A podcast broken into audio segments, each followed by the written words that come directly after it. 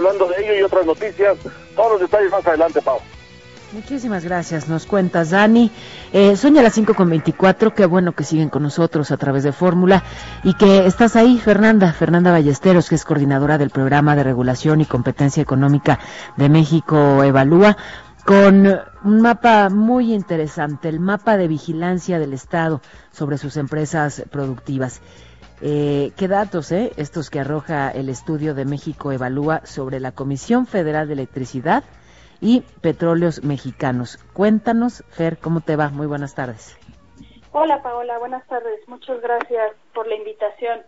Pues sí, el día de ayer presentamos este mapa en el que identificamos 17 entidades del Estado mexicano que vigilan a Pemex y a CFE cumpliendo tres funciones. Primero, el Estado como dueño de estas empresas y en donde encontramos fallas importantes en los mecanismos de rendición de cuentas de que hacen estas empresas a sus dueños. También eh, varias de estas entidades en donde el Estado actúa como regulador, aquí las fallas son porque eh, estos reguladores están dando ventajas injustificadas a Pemex y a CFE y esto va en contra del marco jurídico y de compromisos internacionales como, como el TEMEC.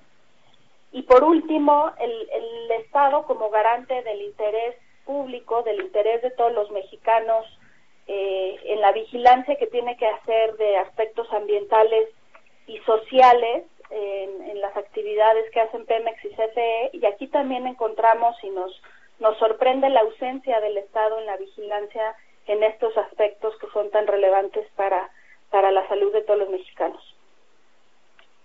A ver, eh, llama la atención porque, bueno, estamos hablando de, eh, pues, de empresas que, que se han planteado como centrales, ¿no? Y como palancas, pues, del desarrollo para, para esta administración y, y bueno, pues, eh, se vislumbra, digamos que alguna eh, reorientación, corrección del rumbo, en fin, para que eh, esto no necesariamente siga así, Fernanda?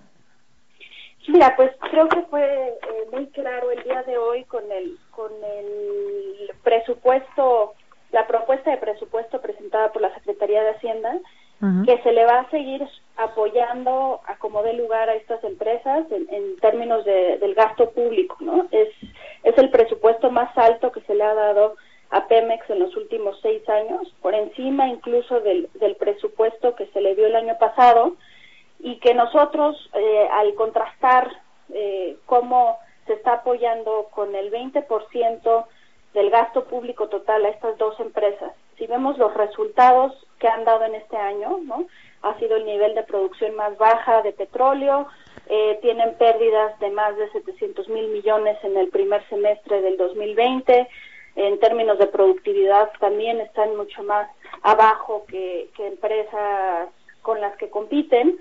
Entonces, realmente lo que decimos es, no va sí, a haber más dinero no ha ayudado a mejorar la productividad. Exacto. O sea, no va a haber recursos que alcancen si no se hacen los cambios en el gobierno, en el manejo, en la operación que está habiendo de estas empresas, ¿no? Y por eso es nuestro enfoque, nuestro estudio y nuestras aportaciones buscan precisamente ayudar a construir un Estado que sea más responsable en el control de estas empresas y que logren que, que cambien eh, su gobierno al interior para que se tomen mejores decisiones y podamos ver mejores resultados. Eh, ¿Qué tipo de decisiones tendrían que tomarse para acercarnos a mejores resultados? Pues mira, en, en términos de gobierno corporativo, que es lo uh -huh. que en, en nuestro enfoque, o sea, la clave está en fortalecer a los consejos de administración al interior de estas empresas, que son los que toman las decisiones estratégicas del rumbo que debe tomar la, la empresa, ¿no? Entonces, el objetivo principal de estas empresas es ser rentables, ¿no? Eh, ya no digamos que sean palancas de desarrollo, el que puedan por lo menos que no pierdan dinero. Sí, ¿no? Entonces, creo que esa debe de ser eh, el foco de los consejos de los órganos de gobierno al interior y el Estado como dueño de las empresas es lo que debe exigir y llamar a cuentas. Y lo que vemos nosotros es que el Estado no está llamando a cuentas a estas empresas. Entonces da los recursos, pero ¿cuáles son los objetivos? ¿Y cuáles son las consecuencias en caso de que no se lleguen a los objetivos? Eso es lo que está faltando en el manejo de estas empresas y por eso nos parece que las que las propuestas que ponemos en la mesa en donde hay algunas que van dirigidas hacia la discusión legislativa que se puede tener en este periodo y en el siguiente, en donde ya se ha abierto la puerta a discutir de nuevo la, la reforma energética, se tomen en consideración. Y otras que van, eh, pues, dirigidas directamente a las entidades que identificamos para que tomen medidas y omisiones que se han llevado hasta ahora. Y, por ponerte un ejemplo, hay una figura central en la evaluación de las empresas y de sus consejos de administración, que es el comisario, ¿no? Y es una figura que tendría que nombrar el, el Congreso y, por ejemplo, para temas de anticorrupción, para temas de desempeño, es, es el tipo de evaluaciones que hace esta figura. Para Pemex, desde que se crearon estas empresas en 2013 como empresas productivas del Estado, nunca se ha nombrado un comisario. Entonces hay omisiones graves que, tendrían que subsanarse en cuanto antes. Pues sí, eh, porque se está perdiendo mucho dinero y hay poco, así que no, no estamos para, para eso. Eh, Fernanda, ¿hay algo más que quieras decir?